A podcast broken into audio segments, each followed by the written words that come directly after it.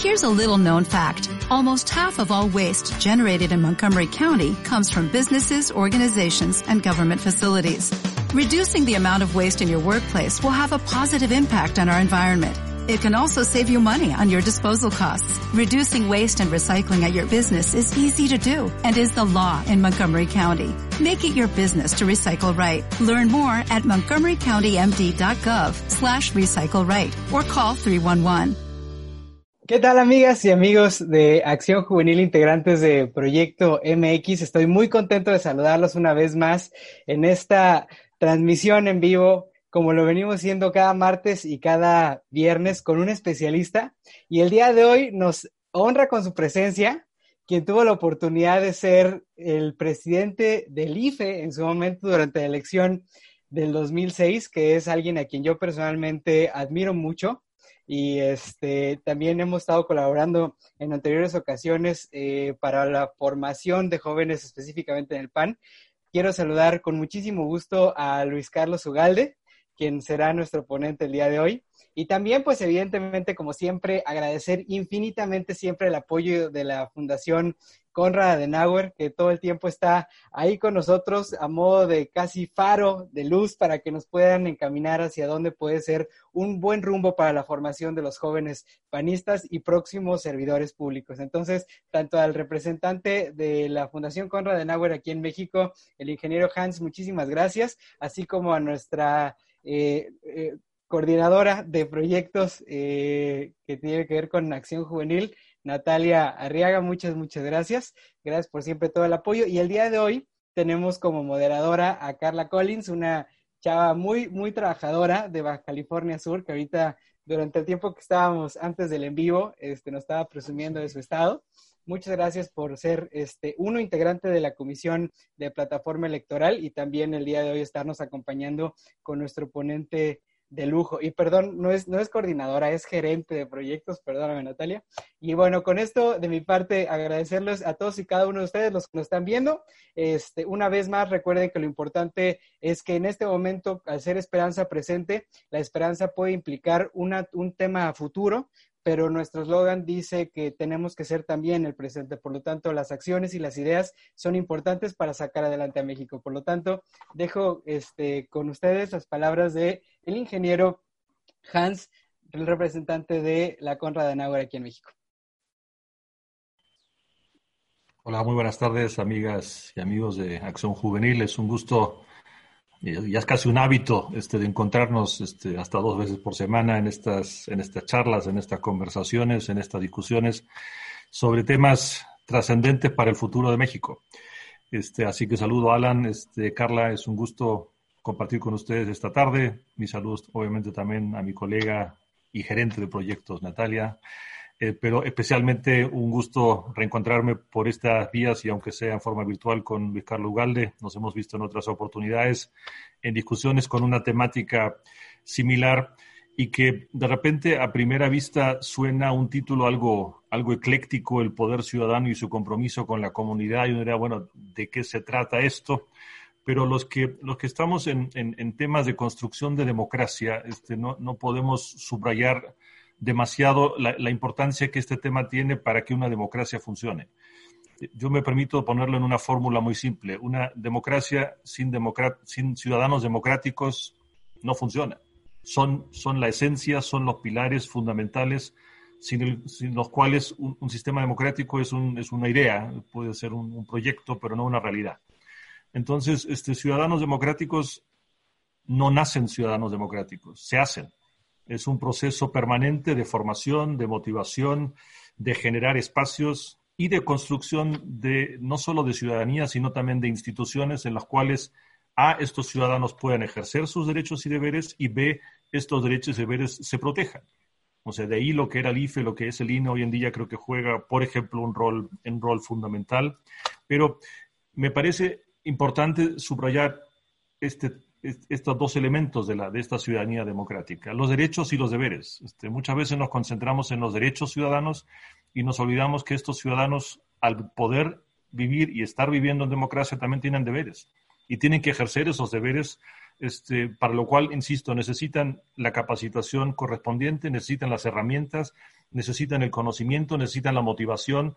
Todo eso no, no, no, no se ingiere este, con la leche materna o, por inspiración divina, sino son procesos de educación cívica constante.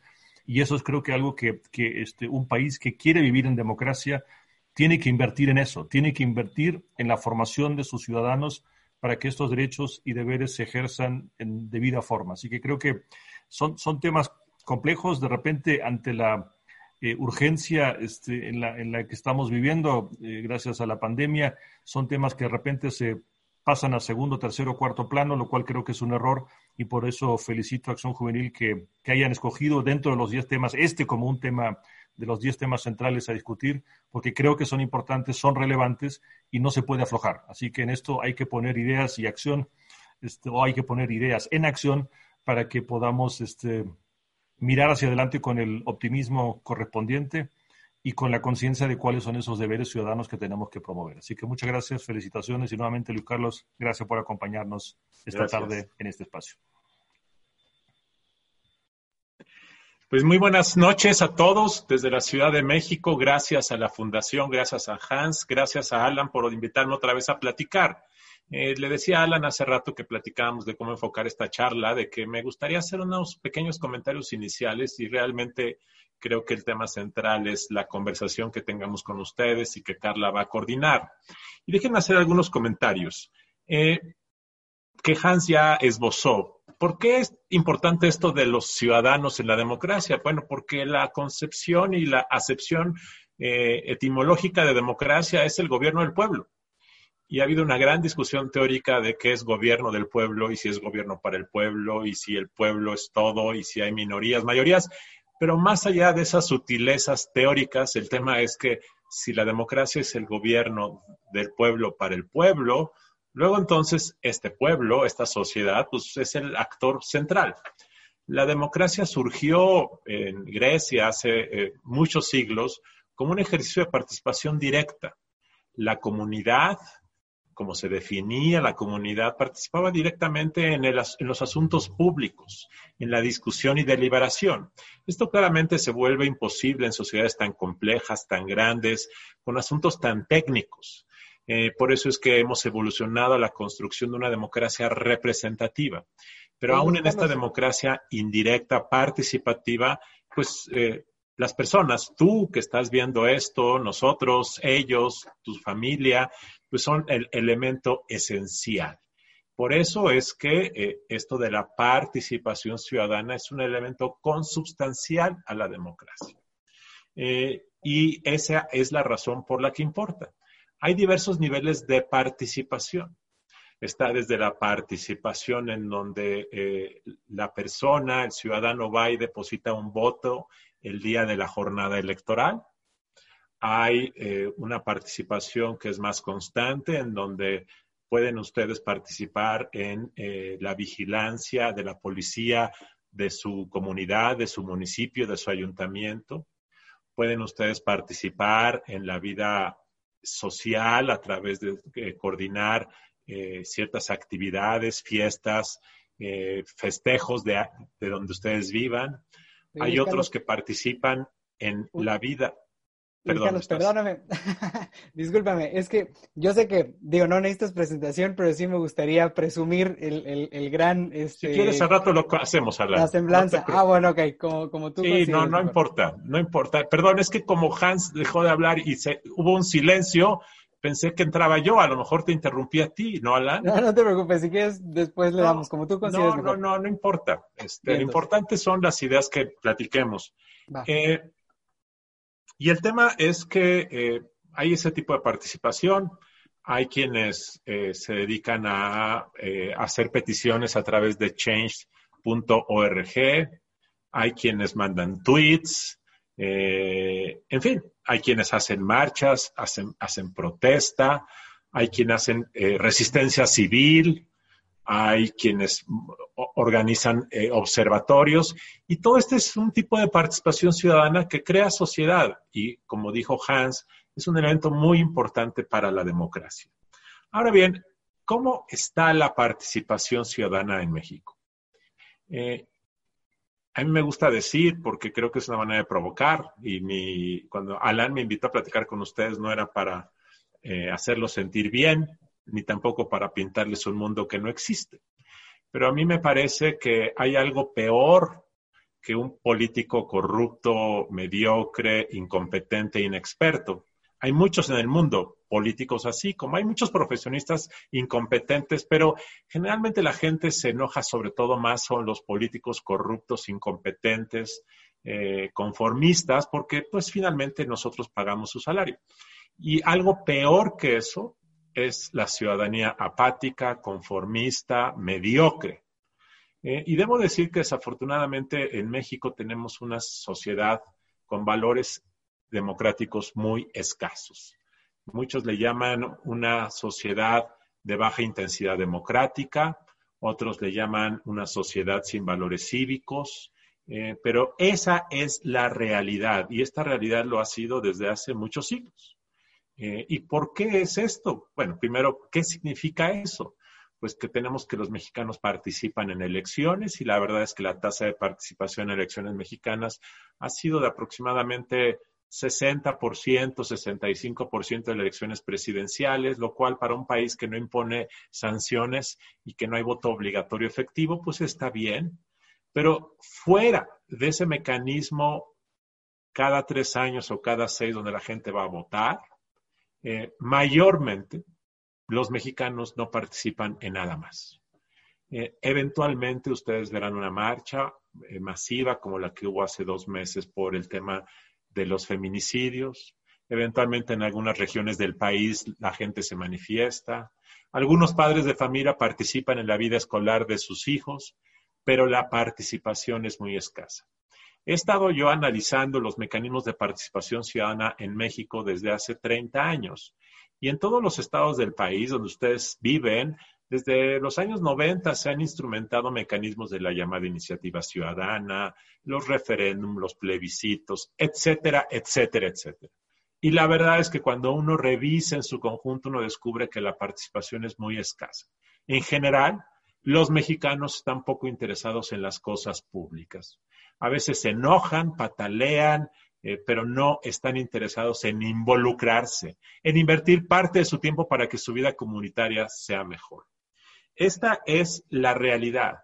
Eh, cuando ustedes preguntan en encuestas a los mexicanos si les gusta la democracia, mayormente dicen que sí.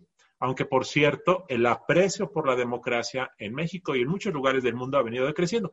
Pero en general los mexicanos te dirán cuando les preguntas, sí, estoy a favor de la democracia. Eh, pero cuando les preguntas qué tipo de participación tienen, muy pocos lo hacen.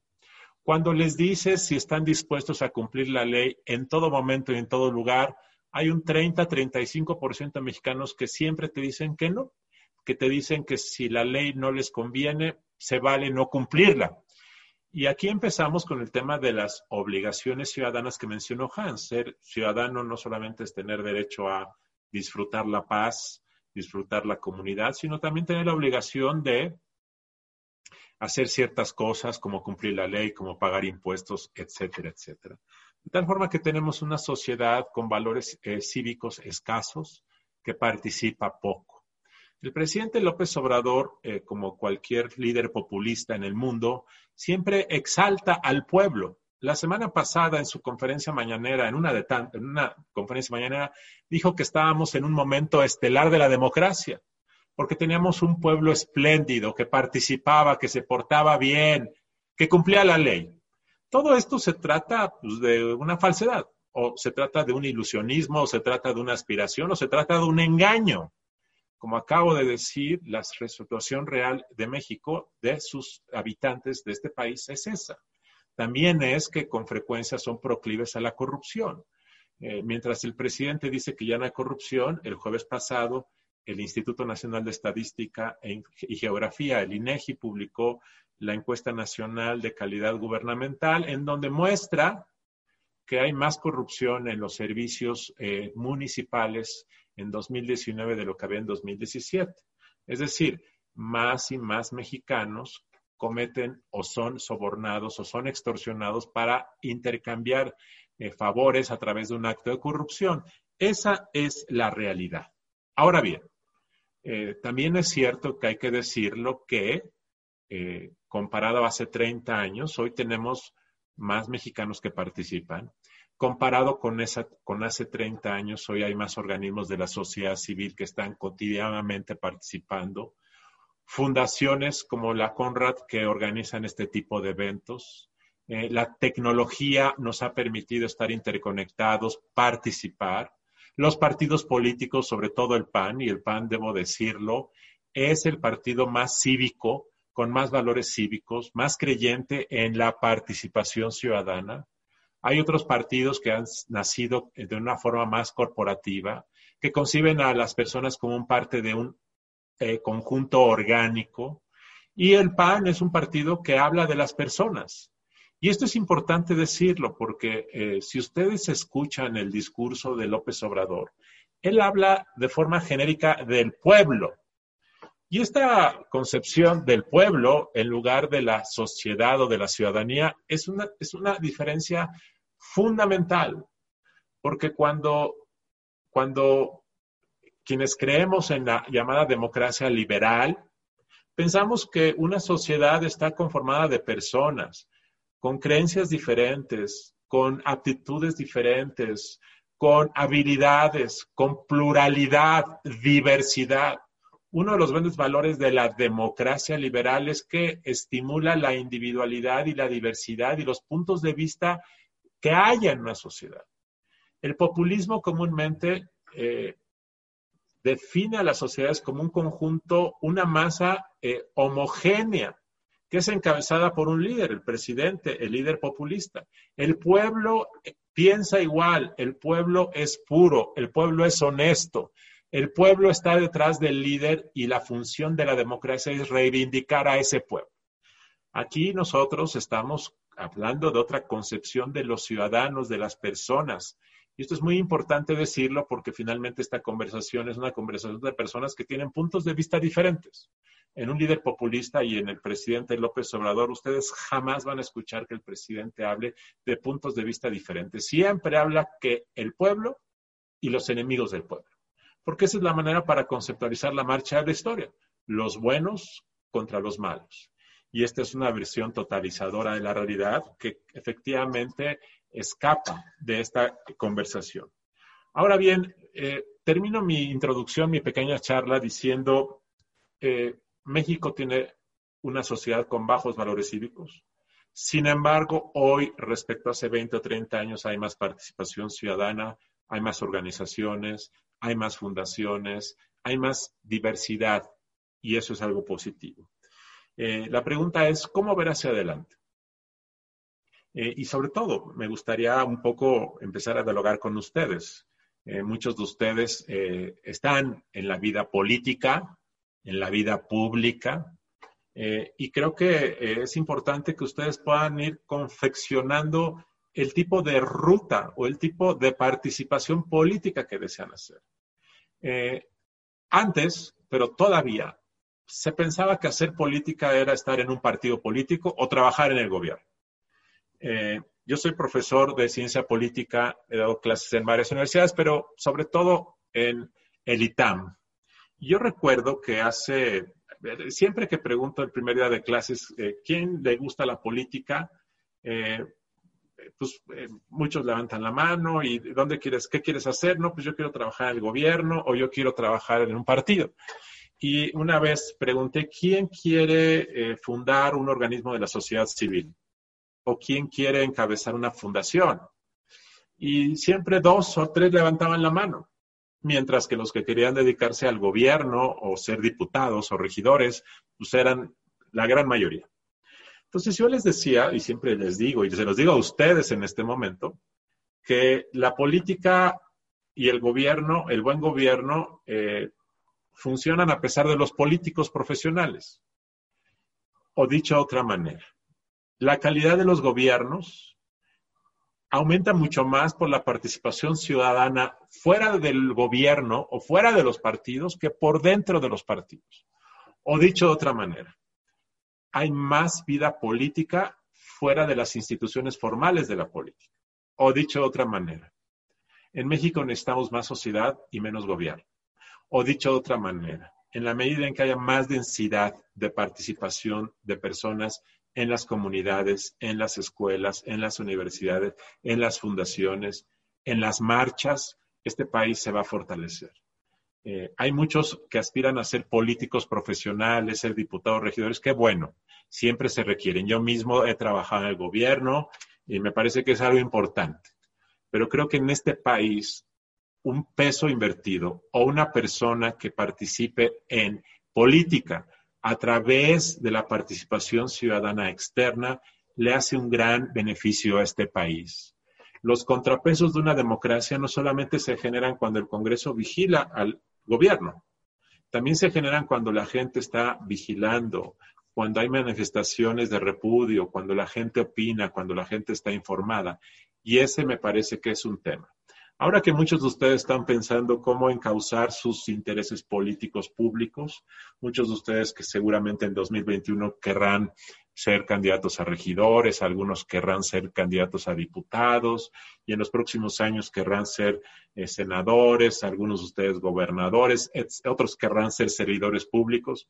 Yo los quiero encauzar a que a través del PAN o por fuera del PAN eh, encabecen y fortalezcan la vida cívica fuera de la política formal, que densifiquen más a la sociedad civil.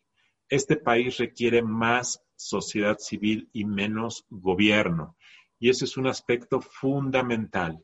Yo los invito a que lo hagan, a que nos ayuden, a que ayuden a tener una sociedad con más valores democráticos y cívicos, porque como dijo Hans, eh, una democracia sin demócratas eh, no funciona muy bien. Hasta aquí mis comentarios. Eh, Alan, y te doy la palabra. Gracias. Muchísimas gracias, eh, Luis Carlos. Estamos muy, muy contentos de poder este, tener este tipo de dinámicas. Para empezar, el hecho de que, nos compartas este, tu visión es muy bueno.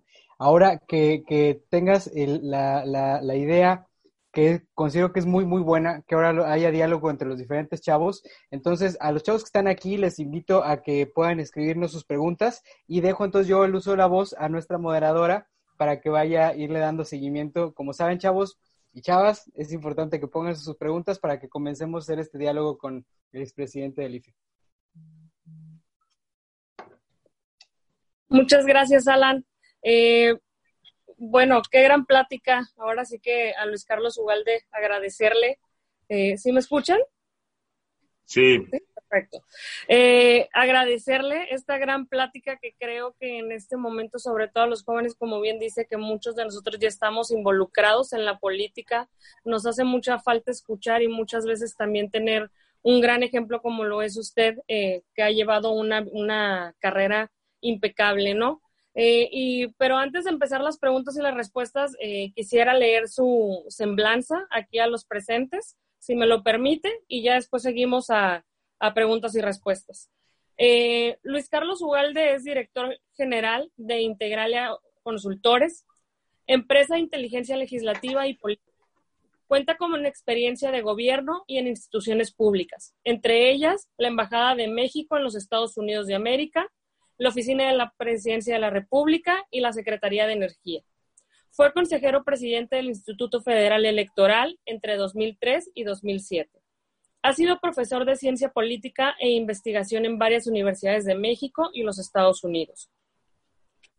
Entre ellas, el Instituto, Tecnológico Autónomo de México, ITAM, como ya bien lo mencionaba, en el Centro de Investigación y, Docencia Económicas del CIDE, eh, la Universidad de Harvard, así como las universidades de, Georgetown y, y Americana en Washington, D.C.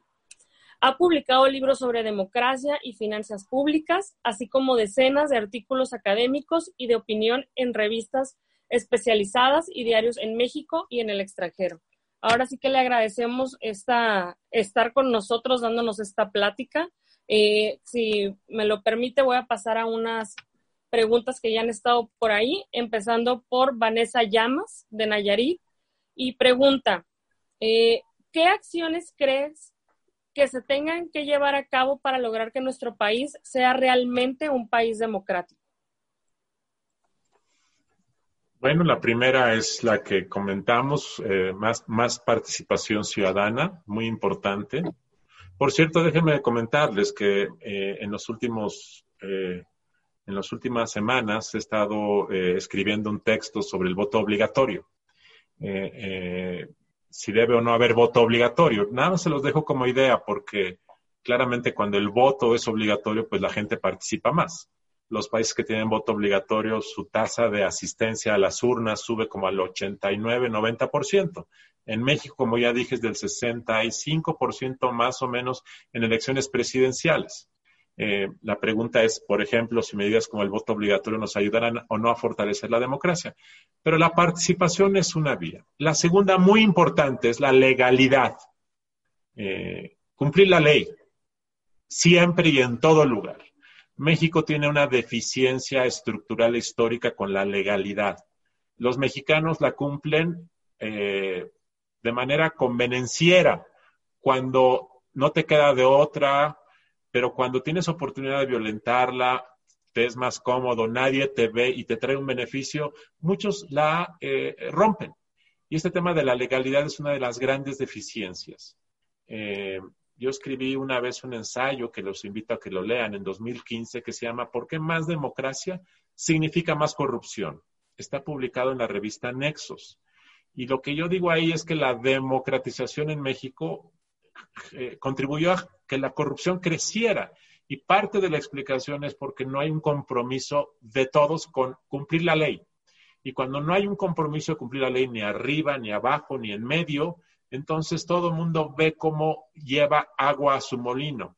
De tal forma que la legalidad es la segunda eh, condición muy importante. Eh, y la tercera, creo yo, es este, la deliberación. Es muy importante. La deliberación es la capacidad que tenemos nosotros de estar platicando y que si yo no estoy de acuerdo con Vanessa, le puedo decir, Vanessa, yo pienso que esto no es así, y Vanessa me diga, yo no creo que lo tuyo sea así, que tengamos la capacidad de confrontar puntos de vista. Cuando no hay capacidad porque hay una eh, concepción totalizadora o, de, o de eh, arrinconar al adversario, entonces no hay deliberación y lo que se convierte es en confrontación o aniquilación del adversario. Deliberar significa la capacidad de platicar y aprender todos. La deliberación democrática es muy importante. Lo que ha pasado en el mundo en los últimos eh, años es que el fenómeno populista tiende a erradicar la deliberación y tiende a imponer puntos de vista y tiende a generar eh, adversarios ficticios y tiende a polarizar. Y cuando polarizas, pues no hay manera de, deliberar. Eh, el fenómeno de Twitter, Twitter es, es, es, es, muy representativo de esto. En Twitter nadie delibera, todo el mundo sale a destruir.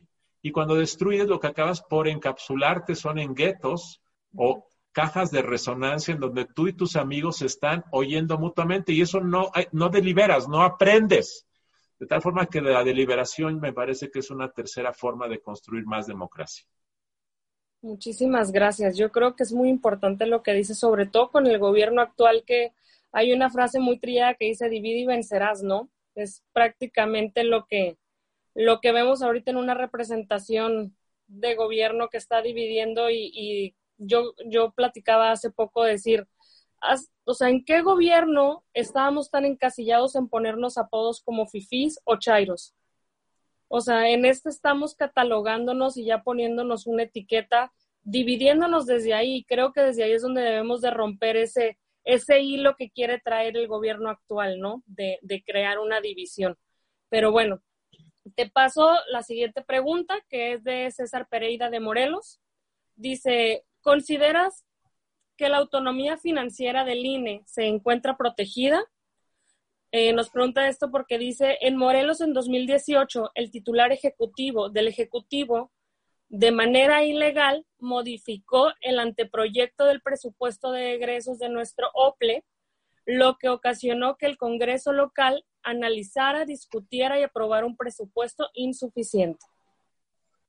Eh, el Instituto Nacional Electoral eh, es autónomo, creo que tiene la capacidad para organizar la elección de 2021 con fuerza, como ha sido público hace algunos meses, bueno, más bien, como ha sido público, el presidente de la República ataca de manera frecuente al INE, algo inédito porque esto no ocurría, nunca había ocurrido, el presidente los, los ataca, eh, el partido Morena también ha atacado al INE, eh, pero tengo la impresión de que el INE tiene la capacidad para poder organizar bien la elección del próximo año, salvo que hubiese un recorte presupuestario importante. Aunque el INE es autónomo, quien le autoriza el dinero es la Cámara de Diputados Federal. Y como ustedes saben, la Cámara de Diputados está controlada por una mayoría del partido del presidente, de tal forma que frente a la crisis que, tenemos ahora, hay un riesgo de que en diciembre de este año, cuando se apruebe el presupuesto de 2021, el riesgo es que le recorten mucho al INE y que entonces eh, se quede sin recursos suficientes para organizar la elección de 2021. Ese sí es un riesgo, por supuesto, pero yo espero que tenga el dinero para organizar bien la elección. Ahora, en el caso de Morelos, eh, los institutos electorales de los estados, que les llaman OPLES, Organismo Público Local, OPLE, eh, están enfrentando otro tipo de problemas. Estos OPLES son los que organizan las elecciones locales.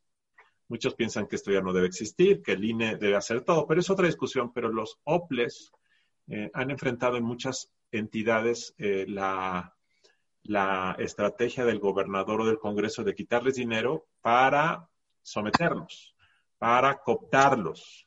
Eh, y esto ha causado muchos problemas en los últimos años, sin duda. Ahora, el tema del OPLE de Morelos es diferente al tema del INE. El INE organiza todas las elecciones federales y con el OPLE organiza las elecciones locales. En 2021, por cierto, vamos a tener la elección más grande de la historia de México. Se renueva la Cámara de Diputados Federal, se renuevan 15 gubernaturas, 29 congresos locales, casi 2.000 ayuntamientos del país, de tal forma que va a ser una temporada muy, muy activa. Muy bien. Muchísimas gracias, Gil. Ahora sí que el 2021 también gran oportunidad para poder recuperar el Congreso y darle un poquito de más forma. ¿Podría hacer una pregunta rapidísimo? perdón, por la, interrupción. Ahora que estaba hablando ya, Luis Carlos, del, tema de, las elecciones del 2021, a mí sí me, gustaría saber cuál es la opinión de un expresidente del INE en el momento en el que hoy ya fueron suspendidas las elecciones de Hidalgo y de Coahuila por la crisis de la epidemia. ¿Qué pasaría si hubiera un rebrote de esto y tuvieran que posponerse también las elecciones del 2021 o al grado incluso, si así tuviera que suceder, se tuvieran que posponer eh, y que no se realizaran durante el 2021. ¿Cuál es tu, tu, opinión como expresidente del INE? O, y ese es por un lado, y por otro lado, si, ¿qué opinas sobre el uso de las nuevas tecnologías de información y comunicación para poder este, emitir el, el voto por parte de la gente de una manera digital. Entonces, como expresidente del INE, sí me gustaría mucho saber tu opinión por ese lado. Bueno, e, este año, en 2020, eh, hay eh, elecciones en Coahuila y en Hidalgo para ayuntamientos. Eh, y obviamente fueron pospuestas porque, por, por imposibilidad, porque ocurrirían dentro de una semana o dos semanas, en junio. de tal forma que eh, me parece correcto que haya sido así. Se reprogramarán para fines de año o para principios del próximo año. Ahora bien, cambiar las elecciones de 2021 me parecería sumamente grave. Claro, si hay una epidemia y el COVID-19 se convierte en una plaga que destruya la mitad del planeta, pues no hay de otra. Eh, pero me parecería muy grave que se cambiaran eh, y no creo que ocurra, porque creo que todo el mundo está de acuerdo en que eh, para principios de 2021 probablemente, aunque no haya una vacuna, la situación esté controlada o más bien ordenada. De tal forma que si ese es el caso, se debe llevar a cabo, porque recuerden, se renueva prácticamente todos los cargos locales y la mitad de las gubernaturas y posponerlo sería trastocar gravemente eh, el orden constitucional. Eh, ahora bien, ¿qué opino del voto a distancia? Bueno, hay dos tipos de, votos de voto electrónico. Uno que es en casilla, donde ustedes pueden votar en una máquina tipo cajero automático, que hace que la contabilidad de los votos sea más precisa, o a distancia desde su casa, a través de su computadora, su iPad, eh, puedan hacerlo. Esta segunda forma no tiene mecanismos seguros, no existen en el mundo. Y dos, me parece que la democracia es participación en comunidad. Claro que estamos en momentos extraordinarios. Me parece que en la medida en que las elecciones hagan que la gente salga de su hogar, vaya a la plaza pública, a la casilla, me parece que es un ejercicio participativo que se debe mantener. ¿Te parece si pasamos a la siguiente pregunta, Alan? ¿Sí? Ok. Vamos a la siguiente pregunta. Eh, de Alejandrina. Mm, Alejandrina. Ay, se me perdió. No te oímos, Carla. ¿No? ¿Me escuchan? ¿Ya? Sí. No, no se ¿Sí? te escucha todavía. Sí, te escuchamos. Ah, Ok. El, el problema es Alan, no el resto. ok, vamos con eh, Alejandrina. Pregunta. ¿Qué papel juega el sistema de partidos políticos en un entorno en donde un solo, en donde un solo partido, como ahora gobierna la mayoría, ¿cuál es la importancia de la, de la pre- preservación en una democracia del sistema de los partidos políticos? Pues me imagino que la preocupación eh, tuya es que eh, tenemos un partido hegemónico que se llama Morena y que cuando un partido es hegemónico eh, tiende a generar comportamientos antidemocráticos.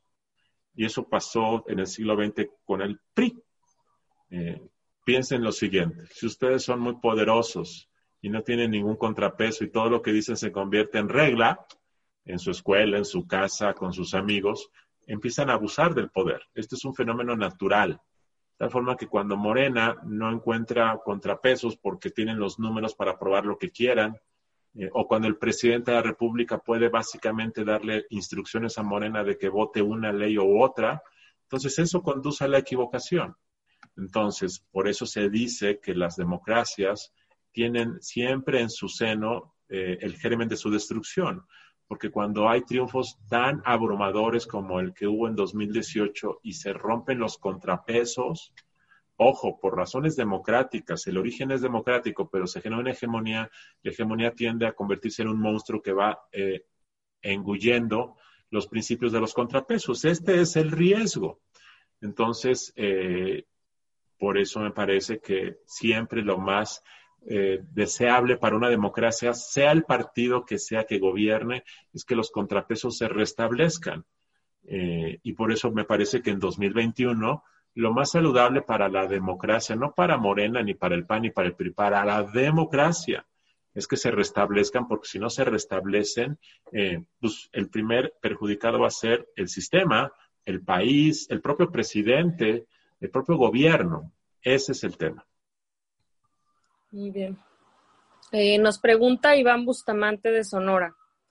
En una de las ponencias se mencionaba la factibilidad de realizar las campañas electorales de forma electrónica. ¿Considera que podría ser el sistema principal en unos años o debería ser de modo que ya está pactado?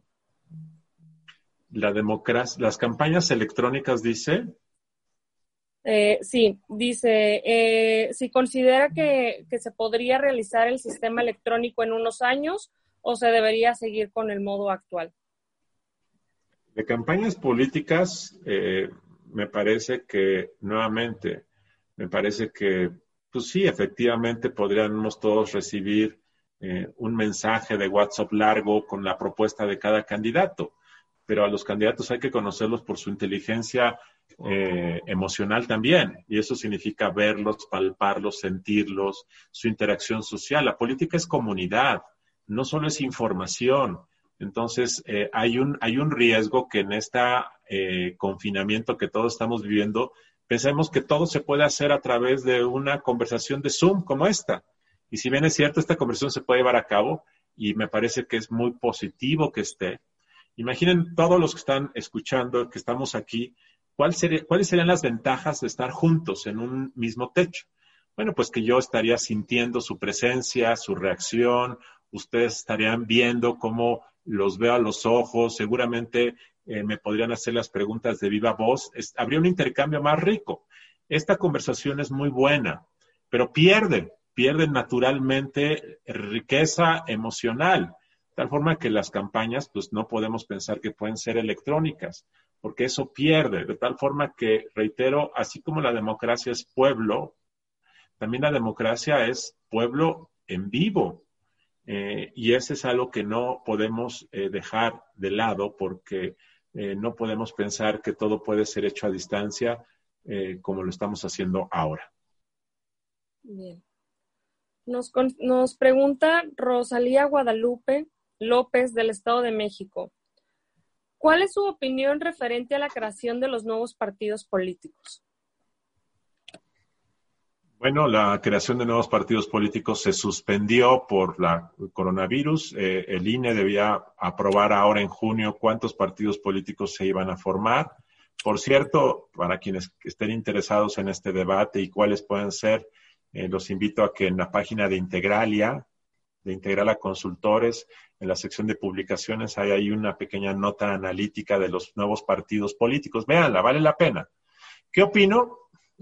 ¿Qué opino de los nuevos partidos? Pues opino que eh, la, mayor, la mayoría eh, eh, puede haber hasta, bueno, de acuerdo a esta nota, a esta nota que les invito a que la lean, puede haber hasta cuatro partidos o cinco partidos políticos nuevos.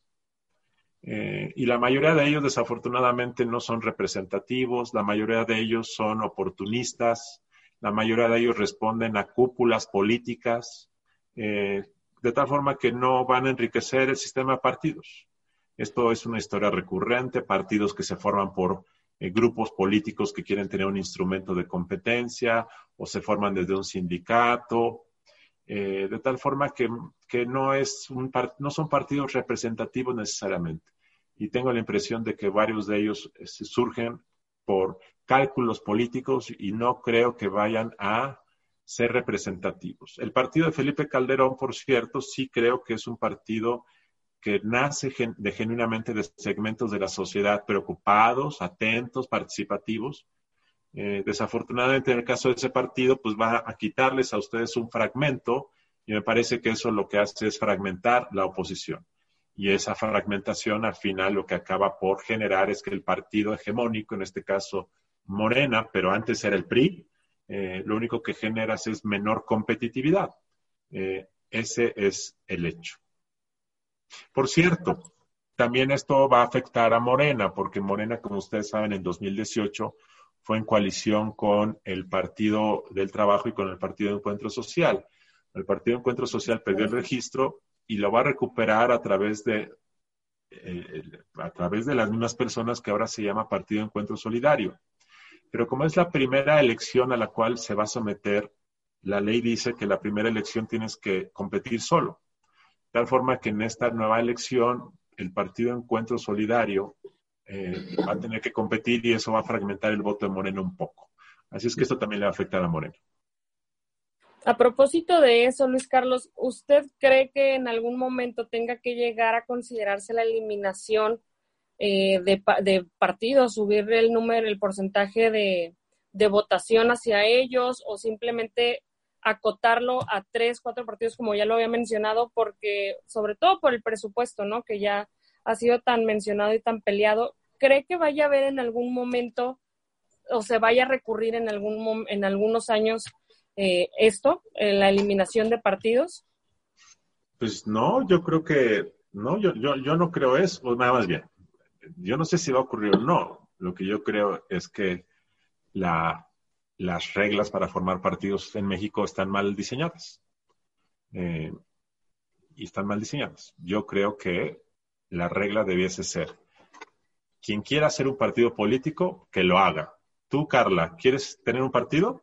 Tenlo. Lo único que te pedimos es que firmes un acta y tengas 10 militantes. Con, 10 con dos militantes tienes un partido político, como una asociación civil. La registras y eres partido. Punto. Yo creo que esa debe ser la regla. Salvo, pero, pero a diferencia de lo que hoy ocurre, no le damos dinero a nadie. Eh, Carla, con su partido, puede ir a competir en 2021. Y si Carla en 2021 tiene la fuerza necesaria y gana elecciones, pues gana elecciones. Y entonces, si gana elecciones, si gana 100 diputados, entonces a lo mejor el INE le reembolsa parte de la inversión. Hoy como ocurre es que hay un proceso muy complicado para formar partidos políticos, tienes que reunir muchas firmas. Eh, comúnmente eh, quienes quieren formar un partido van y visitan gobernadores, visitan sindicatos, es decir, se convierte en una estrategia de cúpulas. Eh, muchas de las militantes que firman son pagados. Hay una industria en México de mercenarios que movilizan votos y movilizan adherentes. De tal forma que en ocasiones pasa eso. Entonces lo que acabas es que te creas un partido, te empiezan a dar dinero, compites en la siguiente elección eh, y si pierdes, pues ya perdiste, pero mientras tanto te embolsaste 150 millones de pesos. Entonces yo creo que está mal el diseño. Yo creo que quien quiera tener un partido que lo tenga. O sea, que haya muchos partidos no es el problema. En, en España hay 500 partidos el, problema realmente es fondear partidos políticos que no son representativos con dinero público y que luego esos partidos políticos tengan representación en el Congreso y que en lugar de representar a los ciudadanos se conviertan en traficantes de votos. Ese es el problema. Eh, por lo tanto, creo que así debiese solucionarse. Totalmente de acuerdo. Muchísimas gracias. Eh, me paso a la pregunta de Jaime Alonso Rosas Osnaya, del Estado de México que pregunta, ¿cuáles son las acciones que en su figura de expresidente consejero del IFE recomienda para defender las pretensiones por parte del gobierno del presidente AMLO de intervenir en los procesos de renovación del INE, todo esto con el fin de adaptarlo a sus intereses? Pues hubo mucho temor hace algunos meses de que el presidente o Morena quisieran capturar a Lina a través de la designación de cuatro consejeros que se tenían que renovar en abril, pero se pospuso.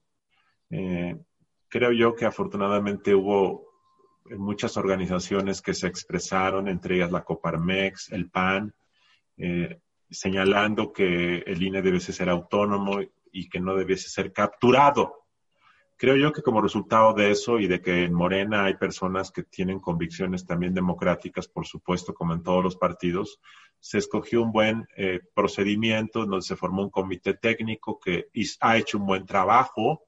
Y yo tengo la impresión de que los consejeros que van a salir designados cuando se restablezca el proceso, es probable que varios, eh, dos o tres de ellos sean gente muy competente. De tal forma que creo que eh, hubo una autocontención de lo que muchos veían era una intención de Morena de capturar a INE.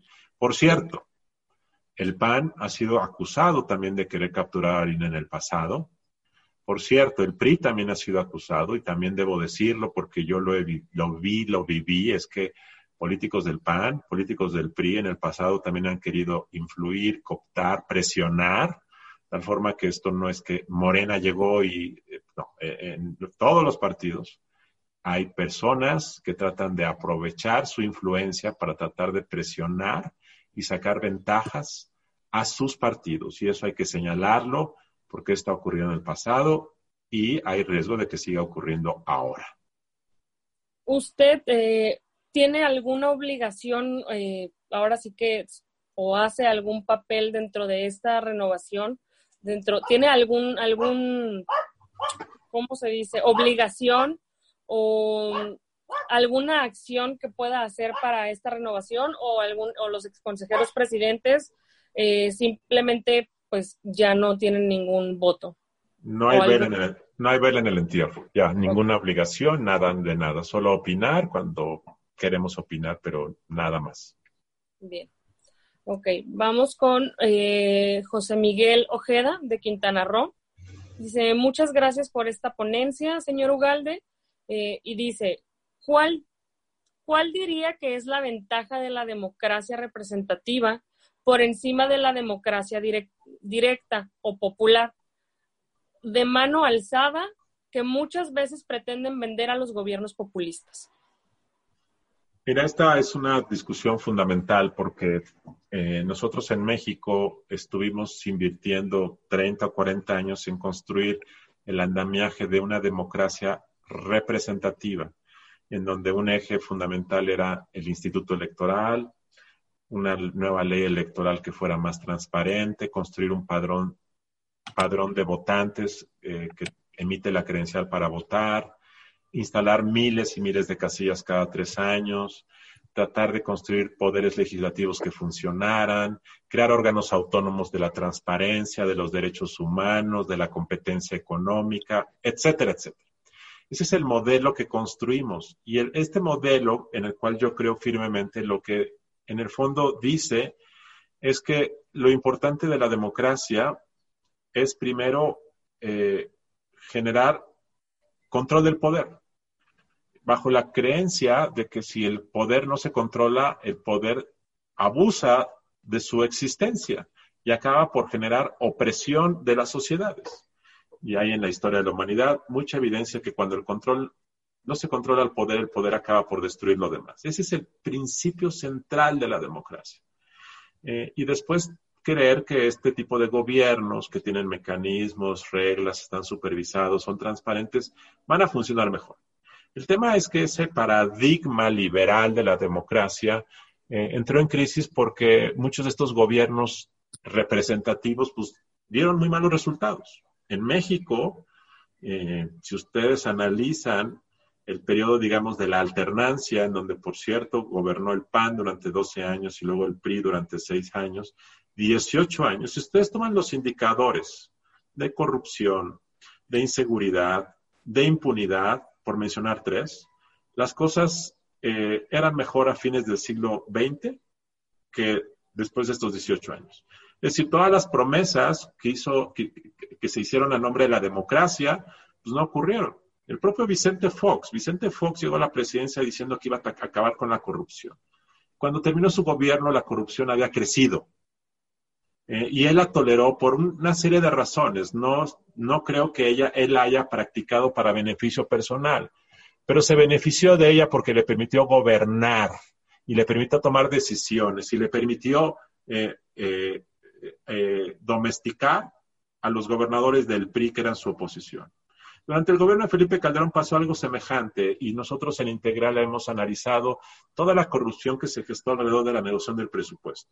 Y en muchos gobiernos estatales, y perdón que lo diga, pero creo que es una manera de provocarlos a ustedes. Muchos, en algunos casos donde el PAN ha encabezado gobiernos estatales, el mismo fenómeno se ha gestado, igual que en el PRI, igual con el PRD, igual con Morena actualmente, de tal forma que gran parte del problema es que esta promesa liberal de la democracia representativa no dio resultados o dio resultados parciales. Y entonces muchos se quejan. Entonces llegan líderes populistas en México y el mundo y dicen, eso es un invento de las élites lo que hay que hacer es gobernar en nombre del pueblo. Y entonces te viene la idea que es que no importan los contrapesos, no importa la transparencia, lo que importa es la transformación.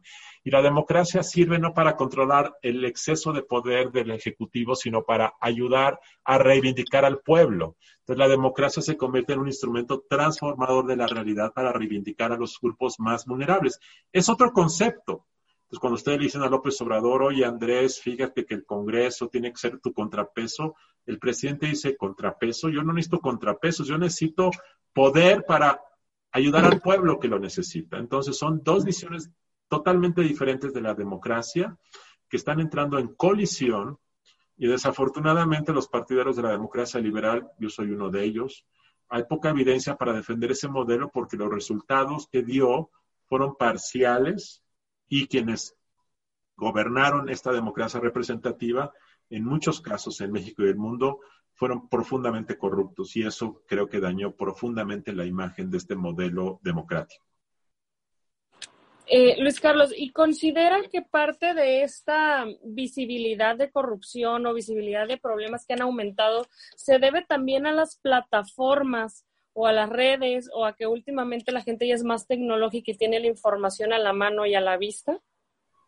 ¿Que se ha evidenciado más por esto o simplemente ha sido igual o peor, pero... Yo creo que, yo creo que la, yo creo que en México eh, la corrupción se ha multiplicado. Eh, yo, eh, por muchas razones, en parte por la poco compromiso con la legalidad, en, en parte porque los gobernantes eh, eh, eh, construyeron gobernabilidad a través de la corrupción, porque era la manera para construir mayorías. por las campañas políticas. publiqué el año pasado un libro que invito a que lo lean, eh, que se llama eh, Dinero bajo la mesa y es un estudio de cómo el encarecimiento para, de las campañas políticas en México ha generado un fenómeno de fondeo ilegal por debajo de la mesa y eso hace que quienes ganan elecciones por definición deben dinero. ¿Y cómo pagas el dinero que debes? Pues les das contratos, obra pública, etcétera, etcétera. Eso multiplicó la corrupción en México y otra vez, todos los partidos participaron o han participado en ese fenómeno. Entonces, no es de que ahora la, la corrupción se ve más, es que hay más corrupción y claro, la, la tecnología también te permite detectarla de forma más oportuna. Bien. Paso a otra pregunta que es de Armando Contreras de Veracruz, que dice, ¿cómo cambiará la participación ciudadana? ¿Cómo cambiará la participación ciudadana con un gobierno populista como el actual? ¿Se volverá más apática o comenzará a reaccionar más? Eh, eh, va a ser una participación eh, por bloques, o más bien, se van a convertir, la participación del pueblo se va a convertir en una participación para defender a la cuarta transformación. Y esto le va a dar otro cariz, porque si ustedes recuerdan en elecciones anteriores, pues, la gente sale a votar y lo que el INE dice es que hay que defender el pluralismo, escucha a los candidatos, decide. Aquí se va a convertir en un ejercicio plebiscitario. Y el gobierno y Morena van a tratar de hacer esto no una elección entre ofertas políticas, se va a envolver como un ejercicio a favor o en contra de la transformación. Entonces, quienes están con Morena van a ser los defensores del pueblo y los otros van a ser los conservadores enemigos del país. Y eso es muy lamentable porque entonces vas a distorsionar la participación ciudadana. En lugar de ser una participación activa, deliberativa, se va a convertir en una lucha de dos bandos. Y esto es lamentable porque pues, en una elección hay veces que son dos o tres candidatos y tú decides por quién votar, pero aquí va a ser o estás conmigo o estás contra mí. Esto va a distorsionar el tipo de participación y lo que se va a convertir es en una participación más corporativa, más orgánica, más de la defensa de la revolución que una participación cívica.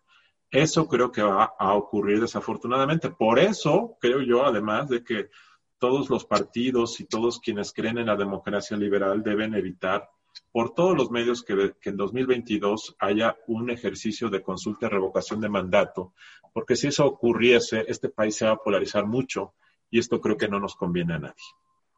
Coincido totalmente. Creo que es una es un circo disfrazado, ¿no? Pero bueno, eh, pasamos a otra que dice, durante el confinamiento por la pandemia del COVID-19 han surgido varios movimientos que han convocado a marchas o manifestaciones de manera virtual. ¿Qué opinas sobre esta nueva adaptación de manifestarse? ¿Crees que realmente tengan impacto las manifestaciones remotas? No, yo no creo porque, digo, por definición, pues son virtuales, este, y creo que además que eh, pierde el carácter comunitario, el carácter vivencial, que es parte fundamental. Ir a protestar no solamente se trata de mandar una señal, se trata de aprender colectivamente y se, y, se trata de generar comunidad. Remotamente esto no ocurre.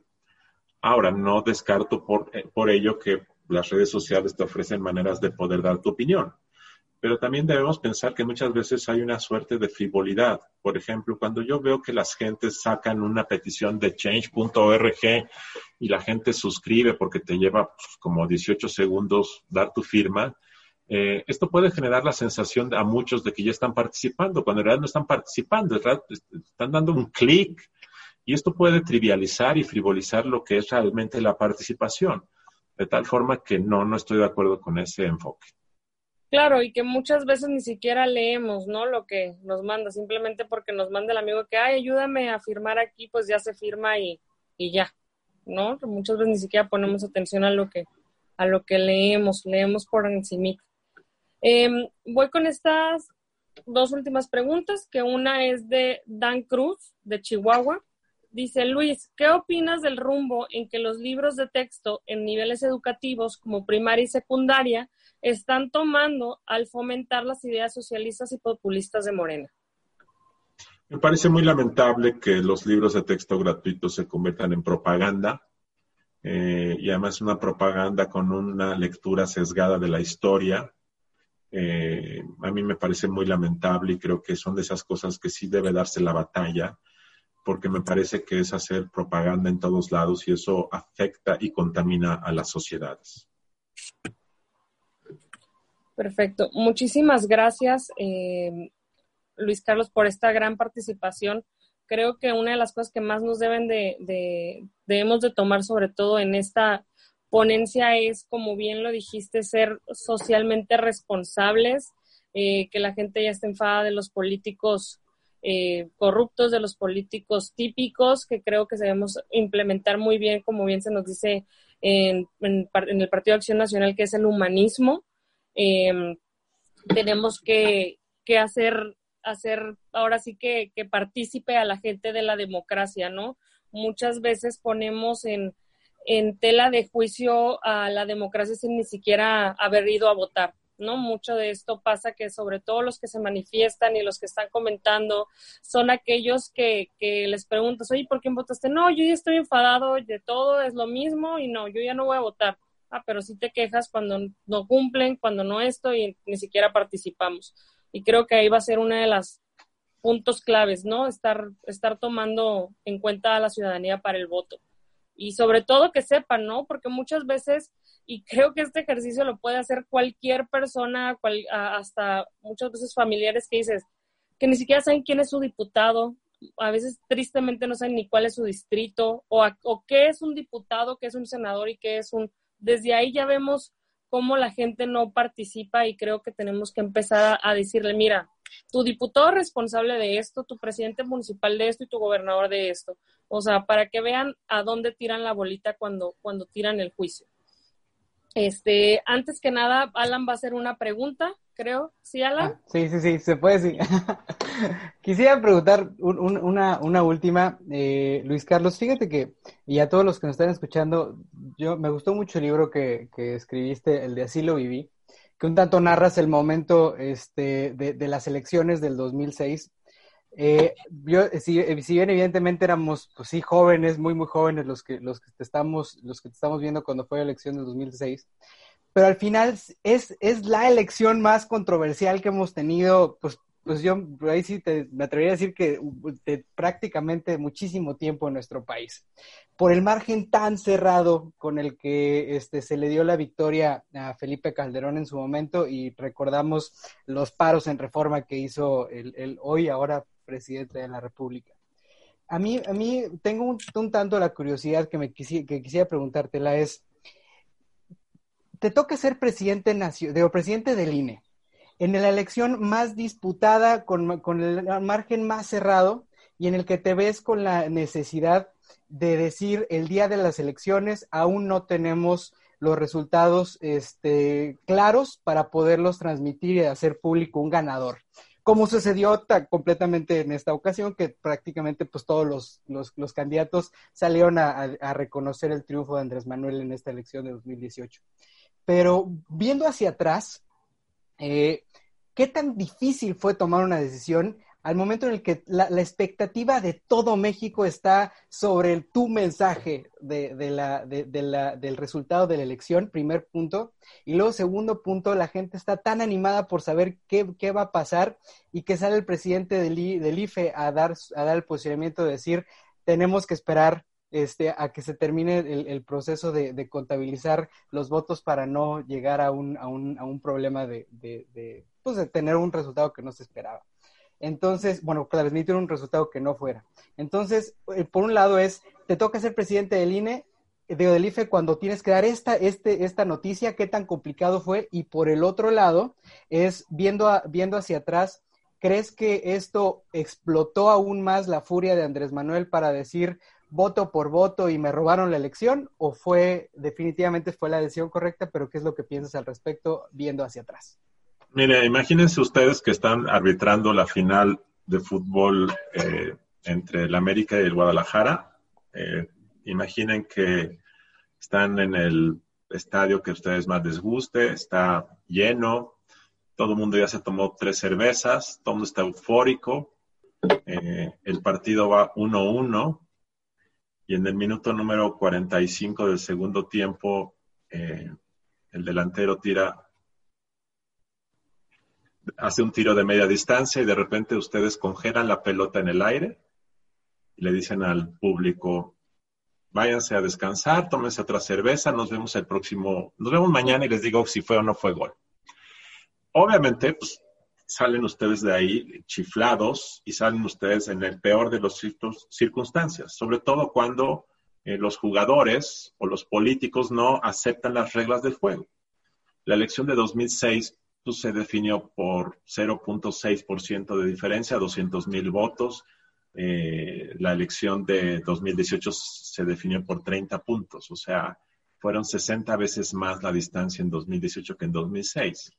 Entonces, esto hace toda la diferencia y sobre todo la hace con un político como es López Obrador, eh, que tergiversa los hechos. Creo que ha quedado claro en los últimos 18 meses cómo tergiversa tanto las cosas que incluso en el caso del desarrollo ya dijo que el PIB no sirve y cambia los datos. En fin, creo que ha quedado claro, de tal forma que me cuesta menos trabajo convencer de que ante los hechos o la adversidad López Obrador nunca acepta nunca acepta su culpa. Entonces, claramente un político como él, cuando le dicen, pues no ganaste, pues él va a decir que le hicieron trampa. Así es, así fue. Este, yo, los invito, este, escribí un libro sobre esa experiencia, para muchos de ustedes pues no la vivieron, pero creo que vale la pena que lo vean, porque es una crónica, es un libro, creo yo, divertido, porque voy narrando todo lo que se vivió, muchos de los políticos que hoy siguen ahí eh, pataleando, pues ahí salen retratados. Sobre todo vale la pena que lean cómo se comportó López Obrador en esa elección. El libro se llama Así lo viví, lo pueden conseguir en Amazon o lo pueden comprar por Gandhi. Eh, vale la pena, ojalá lo lean porque les va a poner en retrospectiva eh, algo que puede pasar el próximo año, por cierto. La, próxima, la elección del próximo año puede ser sumamente conflictiva, porque si López Obrador siente que Morena va a perder, la mayoría que hoy tiene, puede reaccionar muy mal y curiosamente puede ser una elección muy, muy complicada y muy conflictiva. Por eso quiero que le echen un ojo a esto. Ahora, pues hicimos lo que teníamos que hacer. Eh, pues si no hay ganador, si hay un empate, pues dices hay un empate. Si uno ganó por tantos votos, pues se dice. La verdad es que eh, creo que el gran problema de las elecciones, pues no es tanto lo que hace el INE. El INE básicamente lo que hace es aplicar un reglamento y contar los votos. Realmente es el contexto de cómo operan los políticos, cómo aprovechan las oportunidades, el oportunismo, y eso es realmente lo que en ocasiones daña eh, la credibilidad de las instituciones. Eh, ese es el gran problema, ese es el gran desafío. Yo, a pesar de que fue una experiencia pues sumamente complicada, este, la verdad es que fue una gran experiencia, yo aprendí mucho, fue una vivencia, una vivencia dura, ruda. Ahí platico muchas anécdotas personales.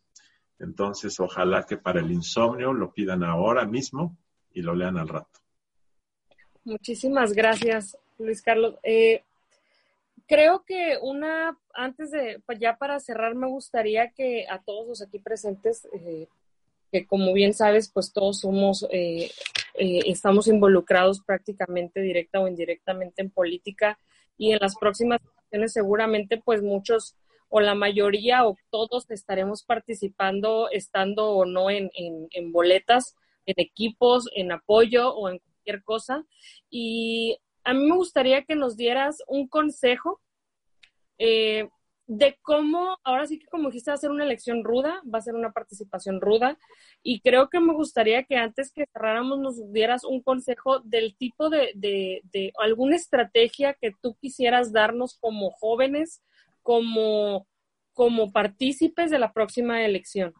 Pues tengo dos mensajes o dos, dos recomendaciones eh, que compartí. Eh, a lo mejor algunos de ustedes tuvieron una reunión que me invitó Alan hace algunos meses en el Estado de México, pero la comparto aquí.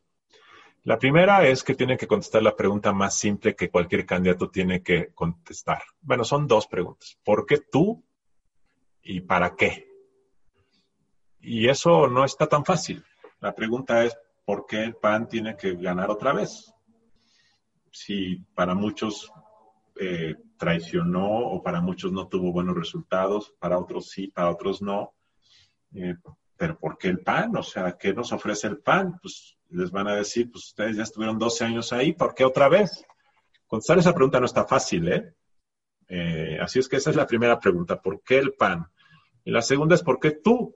O sea, ¿por qué tú y no el otro candidato? Sobre todo cuando haya al interior del PAN una contienda para ver quién es el candidato. Esa es una, una primera, esa es una, esas son las dos preguntas fundamentales que deben ser capaces de responder.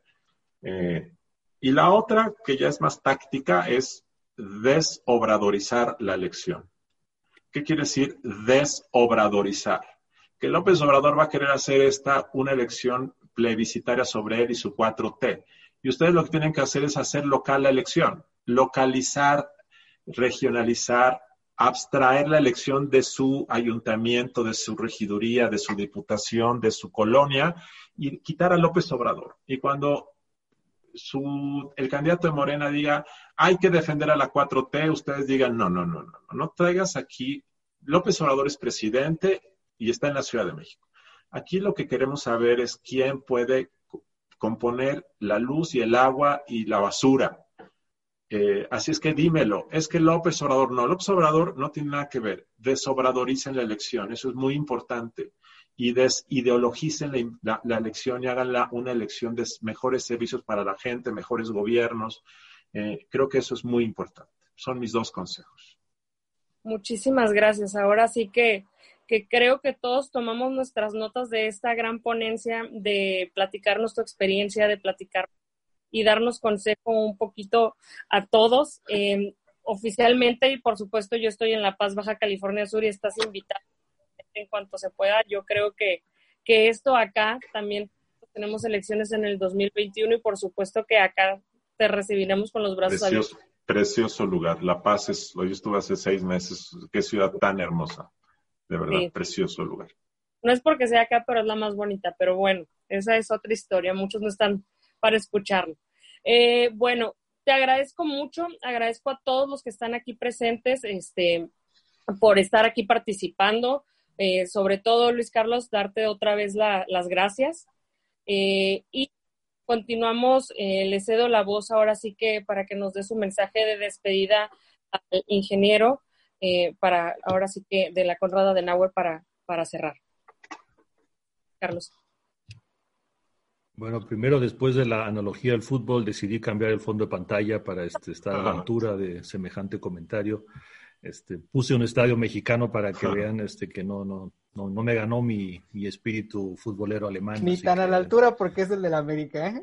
Es el estadio Azteca, es el estadio emblemático mexicano. Para un extranjero no me metan en los detalles este, este, futboleros, eso no. Pero después de, de, las reflexiones de, de, Luis Carlos, este, polémicas algunas, y creo que esa es la idea, de, de provocar este, que todos nos preguntemos, este, y en esta, en esta mi democracia, ¿qué me toca? ¿Cuál es mi responsabilidad con esto?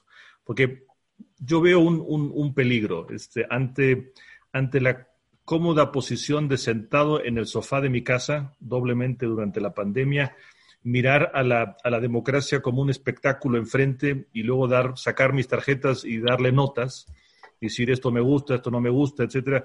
Eh, yo he vivido situaciones en, otros países del continente que estas discusiones terminaron con la famosa frase que se vayan todos. Argentina. Y si se van todos, ¿quién queda? ¿Quién se hace cargo?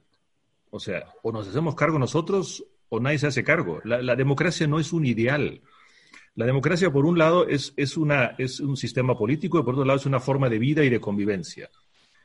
Todos los sistemas políticos son perfectibles alguien dijo por ahí una frase muy inteligente una vez que la democracia es el sistema político menos imperfecto de todos los sistemas imperfectos. Yo me quedo mucho con esa frase. Y nuestra tarea es corregir las imperfecciones, es de involucrarnos. Porque si nos quedamos en la posición del espectador, la vamos a perder. Y la consecuencia de una democracia que se va es autoritarismo.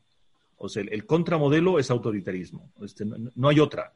Para ahí van las democracias que se rinden. Y se rinden porque los ciudadanos no se involucran. Y creo que ese es el, mensaje. Hay que estar atentos, hay que estar alerta, hay que saber en dónde me involucro, involucrarme no es siempre, y perdón que lo diga aquí con chavos de un partido político, ¿eh? no es siempre solo involucrarse en un partido político, claro que no, pero también es involucrarse en partidos políticos. Eso es una, es una función a veces pesada, este, eh, cada vez menos popular tal vez, pero también es una tarea. Este, la, democracia representativa funciona con partidos políticos. No se ha inventado una cosa mejor. Esa democracia directa, yo y el pueblo bueno, bueno, acabamos de escuchar hacia dónde va eso. Así que cuidado con lo que uno propone ahí, porque este, las consecuencias de ello sabemos en, en, dónde terminan. Así que mi reflexión final es háganse cargo, háganse cargo de su democracia en México. No hay otra. Esa es, esa hay que defenderla, hay que llenarla de contenido, hay que ser exigente, hay que ser que la democracia este, respete la probidad por un lado y demuestre efectividad. Democracia que no resuelve pierde credibilidad. Democracia que se mezcla con la corrupción, pierde credibilidad. Claro que sí, esos son los desafíos. Pero otra vez, eso lo hacen personas.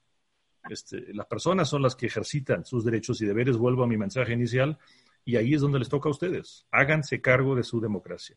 Ese es mi mensaje final.